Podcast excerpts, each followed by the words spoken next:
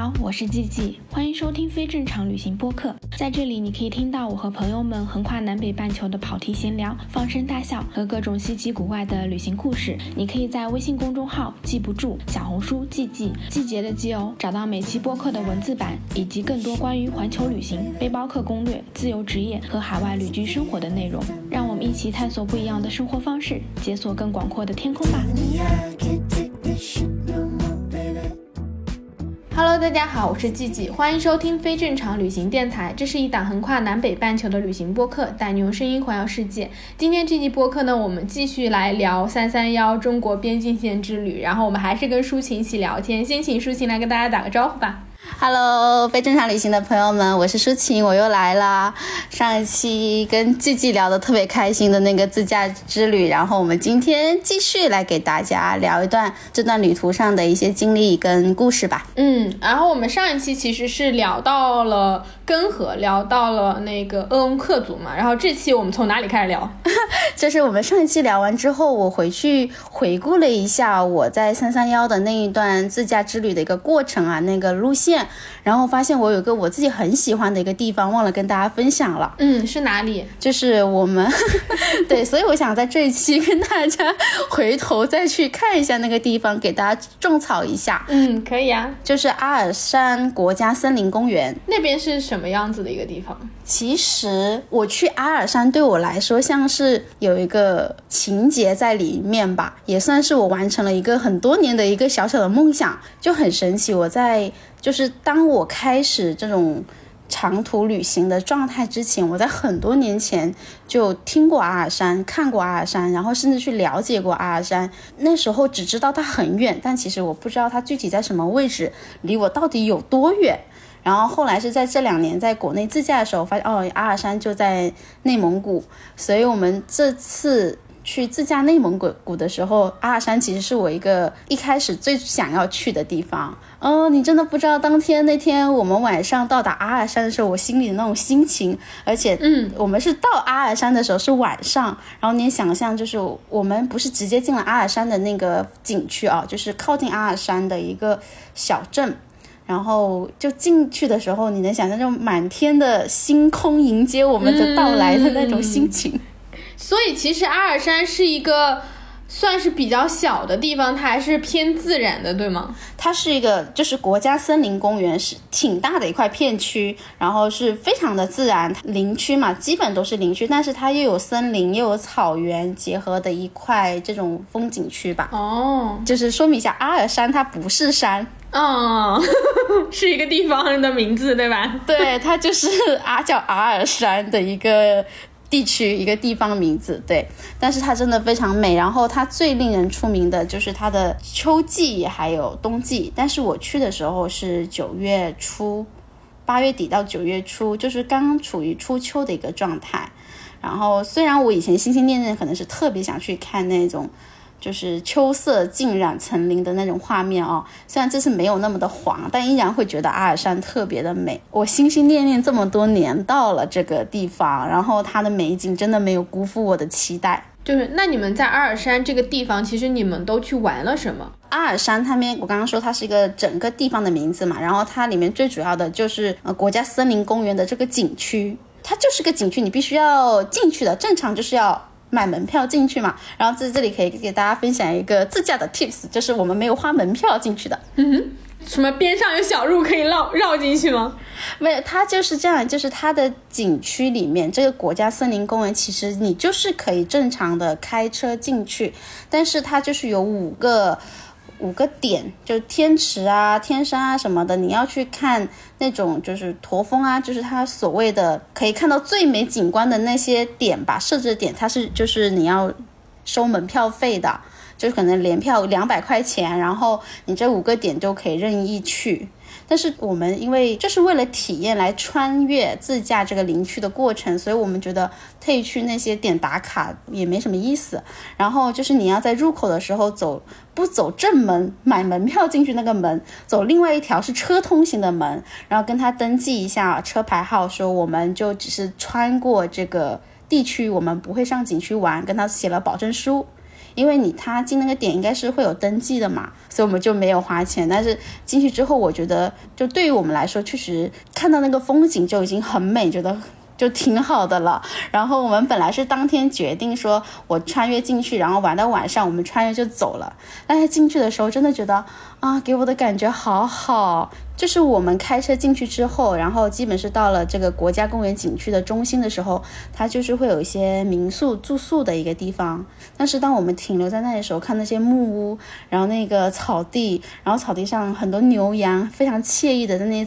散步晒晒太阳，然后我觉得那个景象太美了，而且当时是九月初的阳光下，特别的温暖。然后就是因为这个景象，让我决定我们要在阿尔山多住一天。然后就这样，我们在阿尔山里面非常悠闲的住了两天的时间，就在那个森林景区里面。你说它有什么特别美的地方？可能说不出来，就是那种你你身处在大自然中，那种森林给予你环绕你给你的能量感受，就是让你特别的舒服平静。其实这样听起来很像国外的国家公园，就是你不是去景点打卡，而是你只要在这个自然环境中走一走，然后自己随便找个地方徒徒步啊，去河边，其实就够了。对，因为我在国内就很少有遇到这种偏自然向的。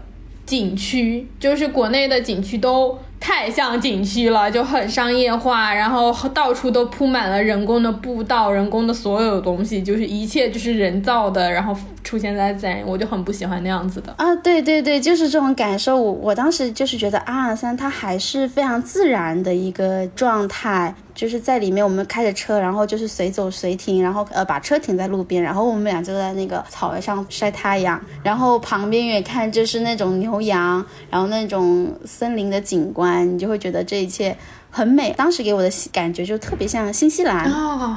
对，有一点就是新西兰、澳洲、加拿大不就是这个系列的吗？就是大草原，没有人。对，是的，是的。我当时在阿尔山的时候，我们还遇到一个就驴友，一个男生，他就是在阿尔山里面，在里面住了，可能前后可能住了接近一个月的时间。我就问他为什么会来这个地方住这么长的时间。他说没有为什么，就是来放空。当完他说完这个这句话的时候，我觉得哇，这个地方确实就是适合来放空的。就是你见到人很少，然后全是大自然围绕着你，然后环境又很好，空气很清新，你就是每天在这里面感受轻松放空的状态。对，那你们在阿尔山这里待了有两三天嘛？去到阿尔山的这个小镇上，它有什么好玩的吗？或者说有什么不一样的？哎呦，阿尔山那个小镇，我们特别幸运哦，就是我们到阿尔山小镇上是九月一号，嗯，我记得非常清晰。为什么？因为那一天正好是阿尔山这么多年来是文旅局下发的一个活动，在阿尔山举办了一个阿尔山旅游大会。国家文旅部给办的一个非常正式、大型的活动，然后我们到的时候呢，就特别特别巧，我有一个高中同学，他就在北京的国家文旅局上班。然后他这个活动正好是他负责的，这也太巧了吧？对，然后是因为我发了在阿尔山的照片，他在我朋友圈留言说我也在阿尔山，而且时间一算，我们到的那天就刚好就是那个旅游大会前一天晚上，然后有个烟花大会，嗯，然后他给了我两张内场票。哦。就是在看了那个阿尔山旅游大会的一个推荐会的一个晚会表演，然后那整场烟花绽放在整个小镇的上空，而且你知道吗？那个阿尔山小镇的建筑风格全是那种童话式的欧式风格。所以就觉得非常的童话，非常的浪漫，而且我就觉得我们俩非常的幸运。哎，那真的不错，就像那种小木屋啊那种感觉是吗？啊，对，挺偏向那个的。阿尔山小镇很小，它就一个主街道，然后两边就都是那种欧式风格的那种建筑，它都不高，就是两三层。它的夜景跟白天的景色就都很美，我很喜欢。然后我不是说遇上这个旅游大会嘛，然后第二天白天呢，它就有那种叫。花车游街的一个活动，就是有工作人员，然后穿上很多卡通的衣服啊，打扮的很童话的那种装扮啊，还有花车，然后就一直在那个小镇的主街上来回游行宣传这个阿尔山的旅游大会。因为其实你平时去都是遇不到的，就刚好就刚刚好我们去的那两天就是这个旅游大会在那里举办。嗯，那之后的话你们去了哪里呢？嗯，就在阿尔山玩了，其实前后应该有四五天的这个经历之后，我们就是继续往下走，就是我们上一期讲的走那个边境卡线那一段了。那其实就是跳回到我们上一期，就是根河之后，你又去了哪里？嗯，根河之后，其实我们还是在继续进行三三幺的这个边境线上的一些地方嘛。然后就是正常，其实根河是可以直接穿上去漠河的，但是因为我们当时在那个自驾的时间段的时候，刚好那段路被封了，而且我们是前一天要出发的时候才知道那一段路被封掉了。那所以你们绕道去了哪里呢？我们绕道去了一个更加神奇的地方。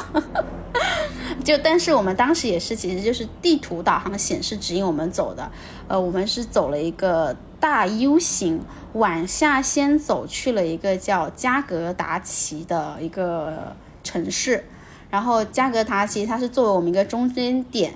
然后我们再继续往上走一段路，叫加莫公路，去到漠河。在到漠河之前，我可以给大家就是重点介绍一下加格达奇这个挺神奇又特别的小镇的。估计这个名字听起来都不太像中国的地名，对不对？对，这个这个真的没什么人会知道。对，它是在地理上有个概念，它叫飞地。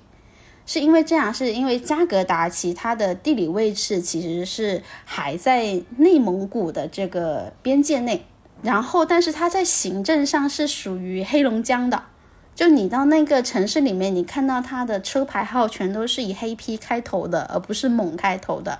对，如果你不说，我根本不知道。虽然我去过加格达奇，但我根本不知道它是一个飞地。因为我当时去加格达奇是我去漠河，就走东三省那个路线的时候，我是从漠河回来的时候，然后我我坐的绿皮火车，我就回来的时候，然后我发现车上有这么一站。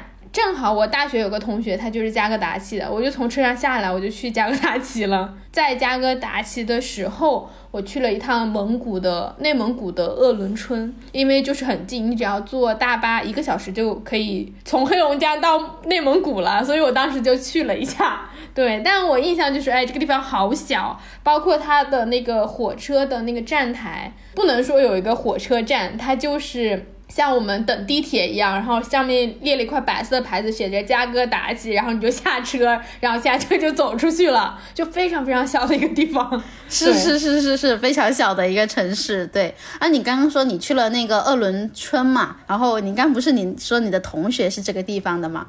我们之前还就是去搜索一下，会会会奇怪说这里的人会觉得自己是哪个地方的呢？然后我们就试着去问了一下。我说你们会觉得自己是黑龙江人还是内蒙古人？但他们还是会都统一说自己就是黑龙江人了。其实对，这就是我从来没有思考过飞地这个问题。就是我同学一直坚定的告诉我，他就是黑龙江的，所以我从来没有想过，哎，这个可能会是内蒙古。我只是以为加格达西非常靠近内蒙古而已。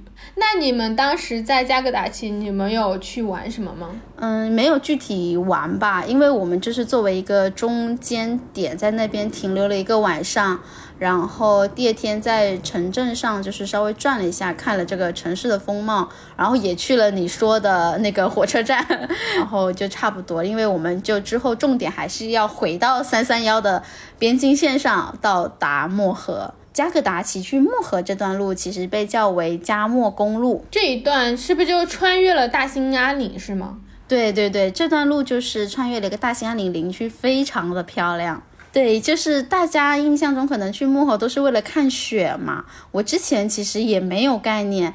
然后，但是我们去穿越这个大兴安岭林区的时候，我觉得我们俩应该是看到了中国最早的秋景。嗯，哎，我想知道就是加莫公路的路况怎么样？如果是自驾的话，很好，非常好。什么样的路？是柏油路还是什么？就是柏油路，就是柏油路，就是路况很好，而且确实是去那边玩的人还真的是相对比较少，所以车挺少的，所以你自驾起来非常的安全，而且有好几次 我都是。就是打开天窗，站到那个位置上去拍摄那个我们车自驾过去的那个景象。那从加格达奇开到漠河的话，大概要开多久啊？就开车？我记得我们开了一整天，是三三四百公里还是五百公里，我不太记得了。但是我记得我们开了蛮久的，开了一天，从早中午出发，然后到漠河一直开到了晚上的九十点，很晚才到漠河。嗯，那还是蛮久的。我是很早去的，我那个时候去也是印象很深。为什么印象深？就是我是一三年去，就真的是十年前。然后一三年去的话，从哈尔滨可以坐那个绿皮火车去到漠河。当时是要坐二十八个小时，而且它真的只有绿皮，它没有像现在，现在也是绿皮，但是现在是升级版的绿皮，就是有点像是像青藏线，虽然它外观是绿皮，但是里面其实是很好的，它早就已经更新过了。但一三年的绿皮，那真的就是破的绿皮。你经常能够感觉到那个玻璃窗，因为太冷了。我是一二月份去的，我就是为了看雪才去的，所以它冷到就是，虽然它的车窗是双层玻璃，但是外层和内层都能结冰，整个窗户是有冰块的，就是你在里面是能够摸到它的冰块的，就因为它冷到那个程度。然后你不能靠在车窗那一边，就你晚上睡觉不能靠那里，靠那里就会有寒气一直透进来。但我那个时候去，就是到了加格达奇，到了大兴安岭路段之后，就是完全没有信号，因为它就是在林区里面，然后森林又很茂密，火车走的那个路线可能就是更少人，就真的是穿过去，旁边两边都是那种巨大的松树，然后都下着雪，都是白色的。可漂亮，然后一点信号都没有，就大兴安岭、小兴安岭，然后就是全然无信号。但我就觉得特别特别漂亮。你是坐着的吗？你是坐坐票吗？我买的是硬座，就是因为上大学的时候背包就没有钱。然后我就都是买硬座火车，而且还经常买那种通宵硬座，因为通宵的话你还不用花住宿费，就是 太厉害了。但是去漠河那个车比较好，因为没有人在大冬天往那个方向走，那个方向大部分人都是什么打工人，然后回家回到南方的家里，所以当你北上的时候人不是那么多。就大概哈尔滨开出去，可能几个比较大的城市过去之后，车上就几乎没有人了。什么过加格达奇、啊大兴安岭那些路段，就是一个人可以躺一排，一个人可以躺一排的那种。啊，那挺划算的，一张坐票可以买一张卧铺。对，可以躺下整个车厢。就只有可能三四个人，但是你会特别希望人多一点，因为真的好冷。车厢里面是开暖气的，那我觉得那个暖气是不顶用的，那个暖气已经开到很足了。可是你睡觉的时候，我是要穿着羽绒服，然后还要盖着我自己的围巾，真的太冷了，很冷。哦，我能想象，应该真的非常冷。你那时候是几月份去的？我一月去的，就是很冷，是真的很冷。嗯，零下应该是二十多度，快三十度。就是没到漠河之前应该是二十来度，然后漠河那一年应该是零下三十四五度的样子。他们的冰棍都是在那个大街上直接卖的，因为不需要冰箱，就是小卖部门口就是一箱一箱纸箱的冰棍，然后你只要。冬天买一根雪糕，但是你千万不要在外面吃。如果你直接吃，那你的舌头就会被粘住，因为太冷，它会粘在那里，好可怕。对，你就让那个冰棍先回去化一化，然后你再吃，就很好笑。嗯，听你这样说，我感觉我以后肯定要再找一次，就是冬天的时候再去一次漠河，因为我去的时候就是秋天嘛。对，反正觉得有得有失吧，因为以前对去漠河的那个想法，就是为了去那里看这种极寒的，就是冬天冰天雪地的那个画面嘛。但是我们这次不是出发的时候是秋季嘛，啊，在那边的时候是秋季，所以看到一路都是秋景。但是也是因为这样子，给了我们就是之前没有想象或期待过的惊喜，就是哇，这边的秋原来这么的美。而且就是我觉得大兴安岭的林区旅游，就是包括秋天不逊色于新疆的喀纳斯。嗯，我其实觉得有很多地方都比喀纳斯好看。喀纳斯很漂亮，但是喀纳斯太景区化，以及它被开发的非常的死板，就是你感觉你走到这儿你得看这，走到那儿看那，就是它密集开发到让我觉得我走进去就像一个提线玩偶一样，所以我。没有很喜欢喀纳斯，我去过几次，就最早去的时候，我觉得啊好漂亮，后来我就再也不去了，因为我觉得它已经完全被过度开发了。其实国内有很多地方，我觉得都比喀纳斯漂亮。是啊，是啊，我所以我想讲就是给大家种草一个以后去寻找秋天的一个地方，可以考虑一下大兴安岭，真的体验也特别好。嗯，那你们一路就是到了漠河之后，你们有在漠河那边玩吗？有有有，我们在漠河那边玩了两天，因为我们分别去了北极村跟北红村。嗯，这两个地方我也去了。正好可以给大家讲讲，就是秋天和冬天不一样的。对，你可以先讲你的秋天版。我们在北极村待了一个晚上，然后在北横村也待了一个晚上。实际上，其实我们当时是想二选一，但是但是我觉得北极村是还是去木河的人基本都会进去的一个。一个村子吧，但是这个村子它是需要买门票的，不用买门票。我去的时候太早了，根本没有门票。你去的时候不用买门票吗？现在好像是五十块钱一个人。那我那个时候是不用门票的，只有一些什么你去做什么狗拉雪橇什么的，然后需要钱，然后寄个什么邮局的信啊，就是最北的地方，你不是有圣诞老人吗？然后那个要钱。哦，这些我都没有看到。那你去看到了什么？就是你说的雪橇啊，什么圣诞老人，因为那时候是秋天嘛。然后其实进去北极村，因为我们想的，哎呀，我既然买票进来了，那总得留下点什么吧。然后我就跟马修做了一个特别幼稚，但是又很想想还是蛮有意思的游戏。我们去比赛谁找到的北最多。哦，对，这个我有玩，我也有做这个，很多人都在玩这个，然后去一个地方就拍照片。你当时找了多少个？没数，但真的找了，哎，真的是到处都是北，因为它有刚刚你说的中国最北的邮局啊，什么中国最北饭店啊，中国最北车站啊，等等，中国最北咖啡厅啦，呃，北极村里面它还有一些森林树林的地方，它那很多石头都散布着很多北字，所以到后面发现都数不清了。在北极村，其实你说有特别玩的倒没有，然后我们就是在那里打卡。然后就是因为觉得这个北极村不够淳朴地道，所以我们是当天晚上临时决定再去北红村住一个晚上。我自己也是这么觉得，我觉得北极村是一个大家都会去，但是北极村完全是一个商业开发的村落。就我十年前去的时候，它只是开发的雏形。但是它里面所有的东西都是人工造的，就我跟你说，有最北邮局，有这些什么小店，包括这些石头，都是那种大家去景区都会看到石头，然后这里就哦我找到北了，或者写个北之类的，就全都其实都是人工放在那里的。唯一我觉得很值得去的一个地方就是界碑，就是它有一些中国的交界的最北的哨所。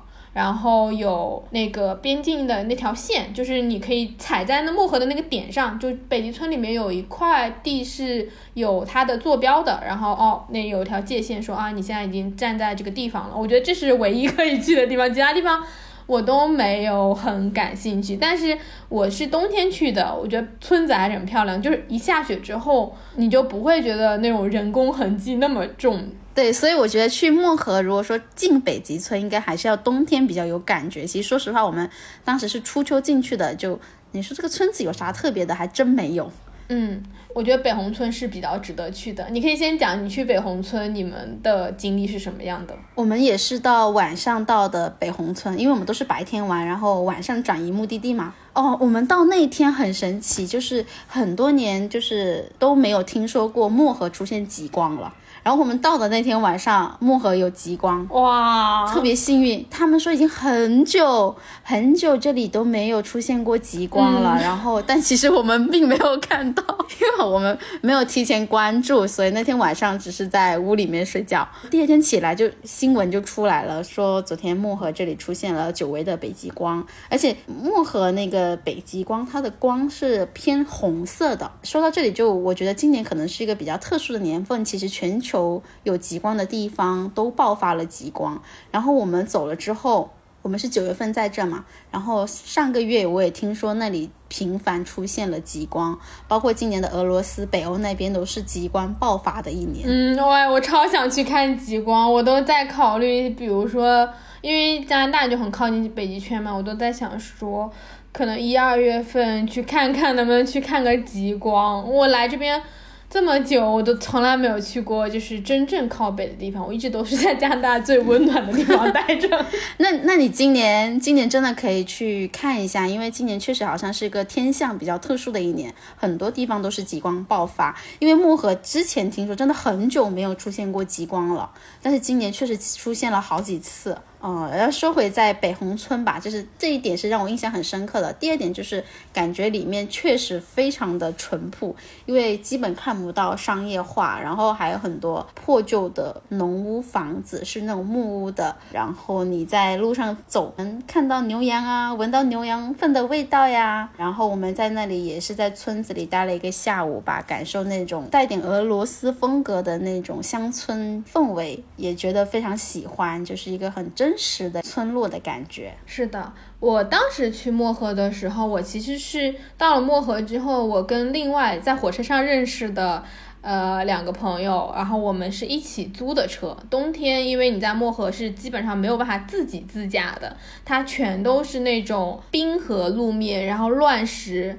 你如果没有去过那边的话，还是比较危险的，而且都是雪地开车、冰地开车。大部分的时候，你的车都是开在黑龙江上的。就冬天的时候，黑龙江会整个冻起来，然后黑龙江的这一边是属于中国，黑龙江另外一边就属于俄罗斯了，就是江中间就已经分开了，就你不能跨过江中间。嗯，那个哨所人是有权利可以击毙的，如果你真的强行就是要偷渡的话，就跨越国境的话。可能先罚款，如果不听的话，好像他们是可以处罚的。我觉得冬天的话还是挺有意思的，就是你可以开在这种河上，然后他会带你去看很多一些山啊什么的。然后我当时去北红村，它整个是有一个非常完整的路线规划的，就是你如果去到漠河县城，然后一问包车玩漠河，就所有的路线都是一样的，好像是个四天三夜的路线。然后所有的行程安排都是一模一样，根本不用去网上查攻略，就每个司机告诉你都是一样的，你只要去砍价就可以了。他是有一个晚上是在那个北红村住的，那个晚上我印象也很深，因为我们是睡在村里那种炕上的。就是大通铺，冬天它那个炕就烧的巨旺，我觉得可好玩了。就是它是墙面都可以加热的那种，就炕底下加热，然后它的墙也是可以加热的，整个墙都是烫的。然后我们就是晚上出来就是散步，也就四点吧，但是因为天黑的很早，散步的时候你就能看到晚上那种日落晚霞是那种粉蓝色粉蓝色的，就会感觉。真的跟童话一样，很不真实。太阳落下了，然后那个月亮下来就是那种巨大的。我们当时去正好可能是月圆，差不多十五前后的，整个月亮就很圆很明亮，超级漂亮。然后我们就在那里玩雪啊，就是那里的雪都是那种粉雪，就是抓起来是很松软很松软的，就你撒上去有阳光，你就感觉就是撒星星一样。真的是撒一把一把的星星，它不会让你觉得很冰，因为它不像南方的那种雪是那种很重的，就都是雨水。其实南方的雪都是雨水，它就是很轻盈的那种撒上去就很漂亮。然后就在那边跟他们农家一起吃饭，就也没什么饭，因为可能十年前就更简陋，真的是。只有小卖部，连那种正常的饭店都没有。现在也是那么简陋哦，现在也是这样吗？反正反正十年前它是没有没有饭店的，所以你基本上只能跟你住的那户人家一起吃饭。一般司机会帮你找好，对，然后他就会安排你吃饭。那我们就就吃那种什么猪肉炖粉条、酸菜。就是巨大的那种铸铁锅，就是那种铁锅炖的那种锅，他就给你烧一锅，然后就是每个人发一个馒头，然后就站在锅边吃，就这样。但但我当时就会觉得，哎呀，这个地方好纯净，会让你有一种世外桃源的感觉。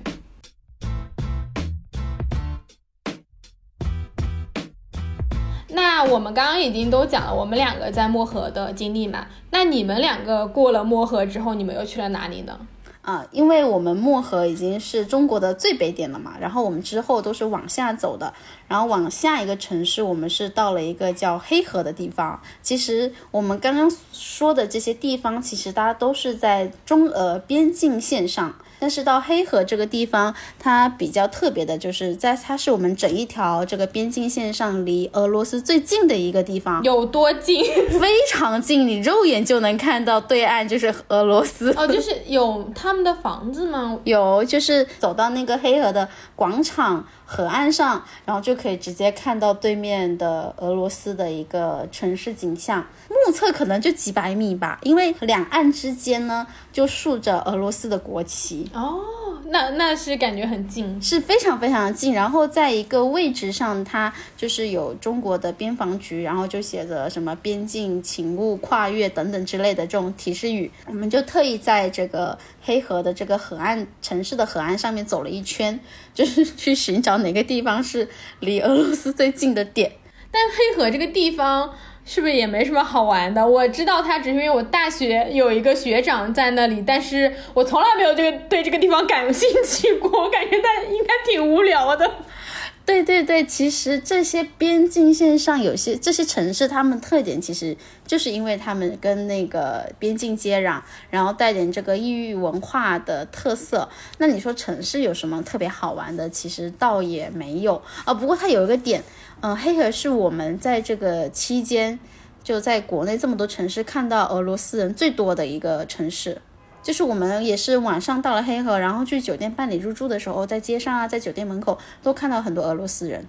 我觉得应该是以前这两边就是通境非常的方便，很近，所以有很多就是俄罗斯人从那边过来中国工作啊、做生意等等之类的。嗯，那黑河再往下呢，就是你们是往哪边走的？嗯，其实我们到黑河结束之后，基本就是中俄边境就是差不多了。按这个三三幺的这个线路走的话，我们其实应该是要走到中国的最东端抚远，非常的远。其实，然后当时我们俩，我跟马修，我们俩开到漠河之后，已经觉得有点疲惫了。自驾真的很累，因为觉得哇，已经跑到中国最北点了，好远呐。然后如果再跑到中国的最东端，车程也非常的远，而且距离我们回家的路线时长越来越久。我们能想象到抚远是怎么样的城市，然后可能无非也就是说能去中国最东端那个打个卡，可能对于我们来说，在景观上、体验上没有特别吸引我们的，所以我们最后就决定放弃了那个到。最东打卡的这么一个路线，然后我们就直接往下，从黑河到了哈尔滨、长春、延吉、长白山等等这一带，就有中有边上这么走下来，又走了一个月。那在你们这个沿线中，你觉得你自己玩过比较特别的几个地方？我简单讲一下前面，然后可能会重点跟大家介绍一下，也是边境的一些城市，就是现在特别网红的延吉呀。还有中朝边境的丹东啊，呃，这些地方其实都还蛮特别的。但是在前面走，大家比较熟悉的，我们去的就是东北三省的省会城市哈尔滨、长春，嗯，沈阳。在几个城市我们去玩的时候呢，给我印象最深刻的，可能是我们在游览的过程中，嗯，学习到或更深刻的。了解到中国近代发展的一些历史文化，因为我跟马修在玩城市的时候，其实有一个嗯很共通的一个爱好点，我们很喜欢去逛博物馆。真的是去到了那边，我才知道哦，原来哈尔滨跟俄罗斯在历史上有这么深的渊源。然后我也是第一次才知道，原来长春是以前伪满洲国的地方。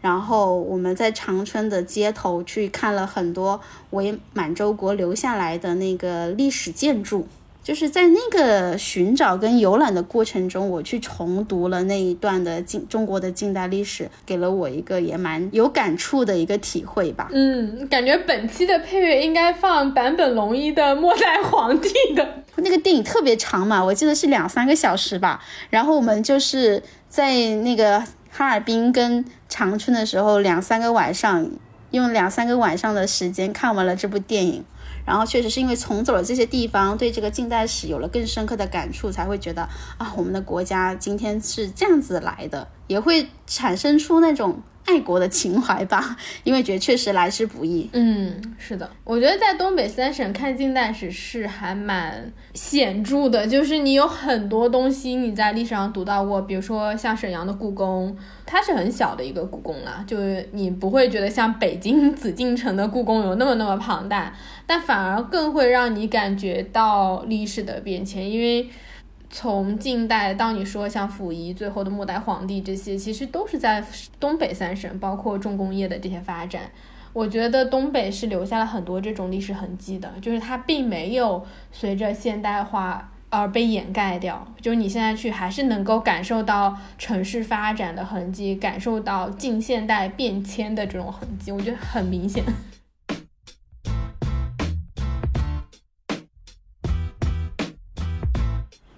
然后我们在东北三省看了这些城市之后，我们就又回到了。三三幺的那个线路上，我们就去了延吉。我们在延吉玩了两三天。我觉得可能一个缺点就是我们去的依然不是冬天，所以没有感受到那么浓的，就是之前看到攻略的那种氛围啊或感觉啊。但是确实就是不可否认一点，那边的烧烤烤肉很好吃。对我那个时候去延吉，我是印象很深的，因为我就是冬天去的，我是。从长白山那边过去延吉，我我真的很朴素。你们在自驾，我我那时候太穷了。我一三年的时候我还是学生，所以我背包去的。我是坐了大巴，我记得从长白山坐大巴，然后反正就是就有点像是镇跟镇之间的那种小巴车，还不是那种大的大巴车，反正就像像那种农村面包车，你懂吗？就是你大概就摇摇晃晃坐个五六个小时。的样子，然后你就可以从长白山到延吉，反正肯定是最便宜的，比火车还便宜。我已经忘掉具体多少钱了。然后你中间就会穿过很多山路，然后两边都是白茫茫的一片，你瞬间就理解了什么叫做林海雪原，真的就是山林，然后到处都是雪。然后到了延吉之后，延吉这个城市它中间有一条河穿过去的，所以那条河到冬天它会结冰，结冰的时候你可以在河上溜冰。嗯，它会有那种小的溜冰场，然后开放，然后你就买一个十块钱的门票，还是十五块钱，你就可以租一双溜冰鞋，然后就可以滑，可好玩了。就是就是可以那里滑，然后有很多小朋友，小朋友都是那种坐那种小椅子，那个椅子底下也有冰刀，然后就可以滑，就家长可以推着那些小朋友在那里玩。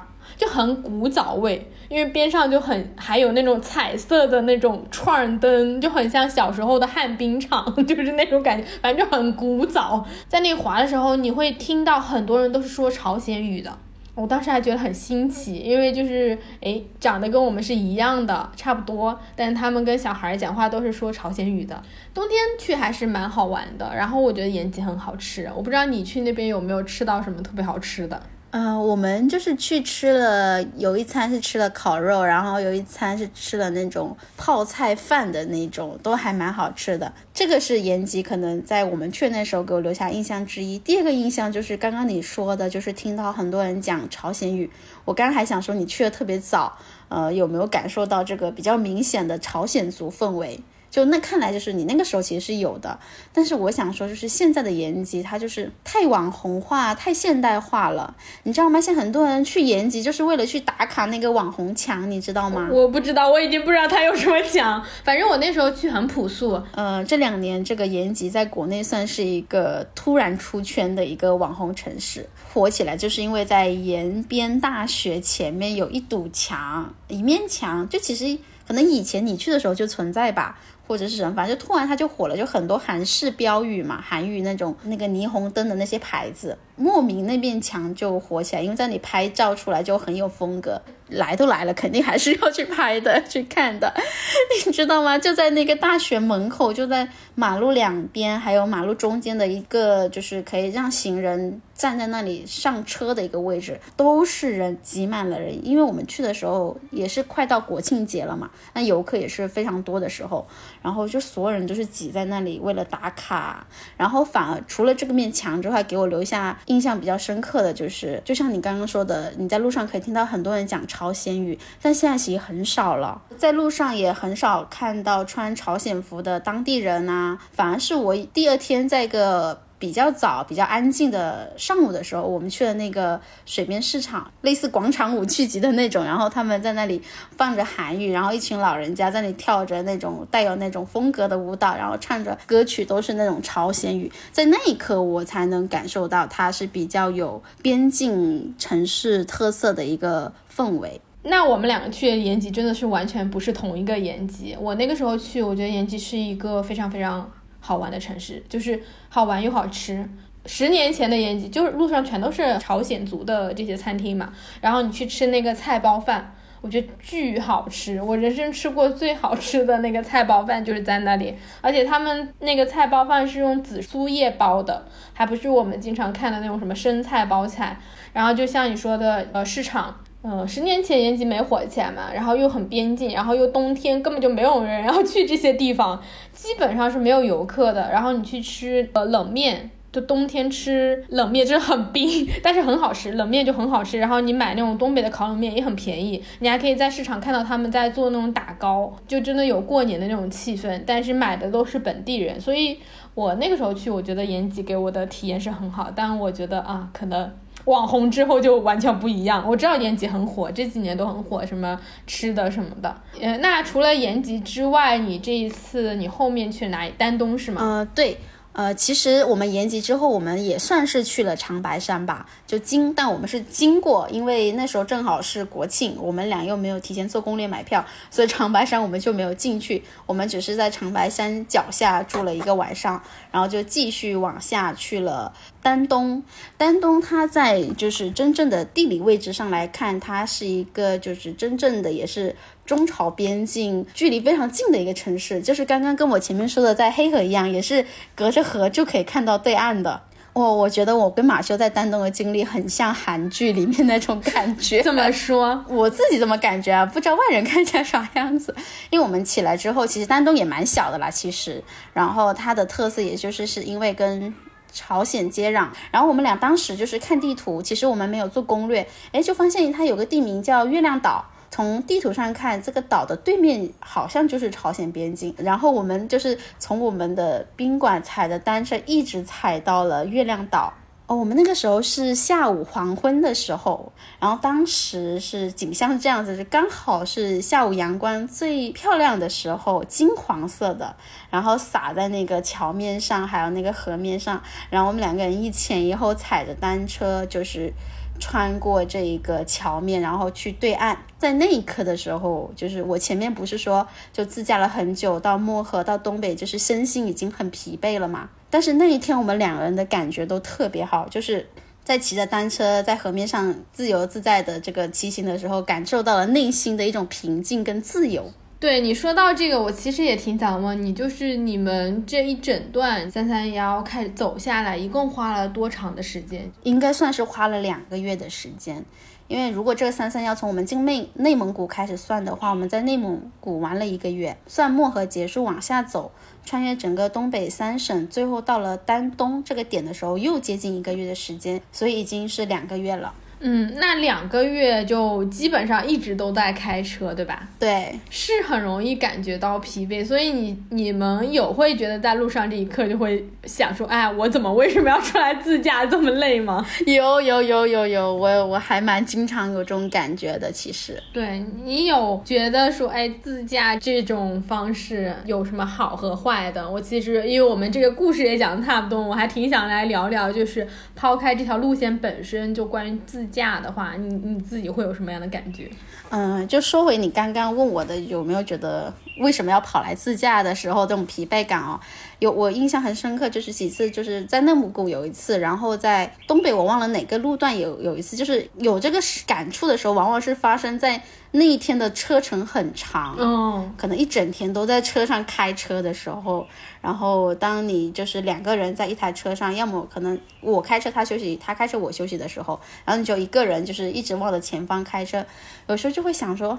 我们为什么要花这个时间、花这个精力，包括金钱，然后搞得自己很累来走这么一段路呢？就就时不时会有这个念头冒出来，也甚至会觉得就是想回家了。但是这种时刻呢，就往往又会被刚刚我提到的在丹东就在那条桥上感受到那个自由的感觉，又被它治愈掉了。嗯，所以我觉得自驾，因为你就是不像说你去坐个火车、坐个飞机，那时候你的体力是可以得到休息的嘛。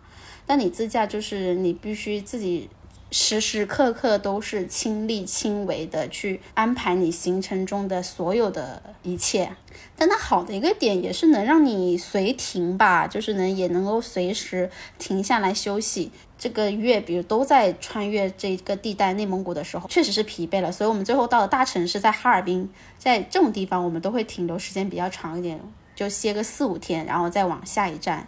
就这么去做这个调整，对。然后我们到丹东之后，其实还有一个点就是，我们也看到了朝鲜。其实，嗯，确实跟我们这边中国的城市风貌就差别很大嘛。我还能看到，就是他们在边上的那些工厂，还有那种卡车的样子。我其实还挺想去朝鲜旅游的，而且在比较早之前，你在延吉它是有那种一日团的。就是你可以报一日团，然后他就可以带你去朝鲜。只是那个团是大概就一两百块钱的样子，然后你过图门，然后去朝鲜。只不过是你那个旅行团你不能下去，你不能自由的参观，它是。像朝鲜划了一个地方给你，然后你就在他规定的地方里面逛一逛，然后你再回来就可以当日来回，是有这样的旅行团的。只是我当时没有去，我现在还挺后悔的。我想说，现在去就难很多。之前在北京是有开往平壤的火车的，就是你可以直接从北京坐火车去平壤。但现在我不知道还有没有，对我还希望挺希望有一天可以去朝鲜的。那我们这一期其实三三幺就讲完了嘛，然后讲了很多很多地方。我觉得其实每个地方就是我很希望就听我们这些播客的听众真的能够去到这些城市，因为每个人去不同的城市的感受都是不一样的。那我其实挺想问那个抒情的，就你现在立刻想。你最推荐、最喜欢一个地方，你要去哪里？还是根河？哦，还是根河。好的，如果不知道根河是哪里的小伙伴，可以去听我们上一期播客。上一期我们就有讲到根河。差不多，这就是我们这一期的播客。然后很开心，抒情来聊天。希望有机会我们把整个边境线的这个故事给讲完。那这就是我们这周的播客，咱们下周六的时候继续闲聊全世界。拜拜，拜拜。